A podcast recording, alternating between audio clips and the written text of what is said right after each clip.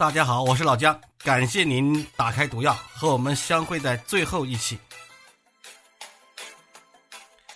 今天是毒药的第六百六十六期，毒药正式完结了，接棒的会是混沌知识库，它会开启一个月的免费。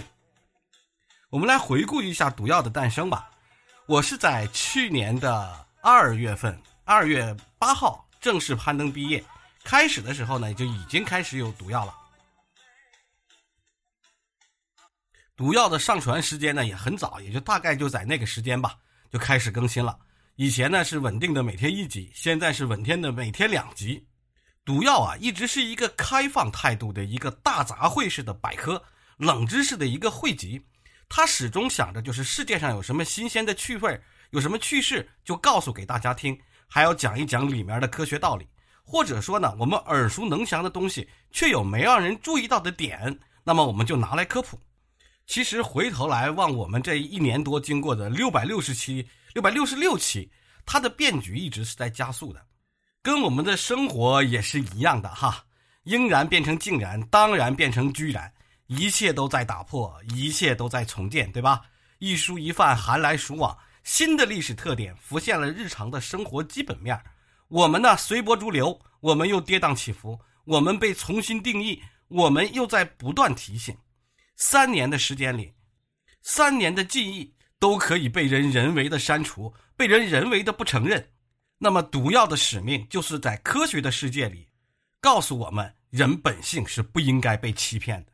虽然疫情的世界正在加速远断，我们从田园牧歌快进到桑海桑田，仿佛就是一日百年。但是，大家想一想，人生中还有多少的未知？人生中还有多少的失败？作为一个悲观主义者，我是一直相信人的日子会过得越来越差，人不会有什么希望的。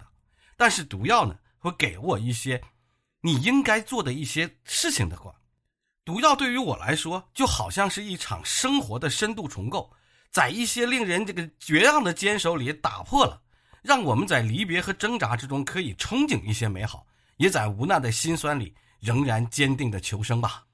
毒药就好像是一条时光隧道，一边踉跄前行，一边重振旗鼓。直面人生有多少困境，总有一些东西是不可被击败的，无法被战胜的，不能被征服的。人类的悲欢啊，肯定是并不相同的，但是人类的悲欢是如此相通的，是彼此的相信，让原子化生存的陌生人开始相识，开始鼓励，开始接力。比如说前几天十方。有三个年轻人安静的在林场里服毒自杀了，那么他们自杀的原因是什么呢？又没有什么一个约死群来说呢？我觉得个人觉得真的没有必要去刨根问底了。他们临死之前都没有选择报复社会，加害压迫他们的人，只是找着个森林悄悄的离开了。我想他们在生前应该就是温柔且善良的。毒药也是一样，如果你真的找不到治愈的地方，那么新鲜的知识。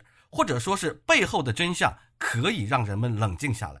有些人呢说他很大言不惭，他说啊，掌握这么多冷门的知识可能没有用。也有人说呢，你们这些人选择的这个承受困难的能力特别特别的差。五十五零六零七零八零啊，那一代人经受的比你们多多了，什么难我们都走过，有什么撑不下去的？其实这个完全是两种不同的境界。每一代人有每一个时代的红利。人口的红利等等等等，每一代有每一代的难处。以前可能是吃不饱饭，现在就是买不起房、给不起彩礼、治不起病。身体的苦难和精神上的苦难那是不一样的。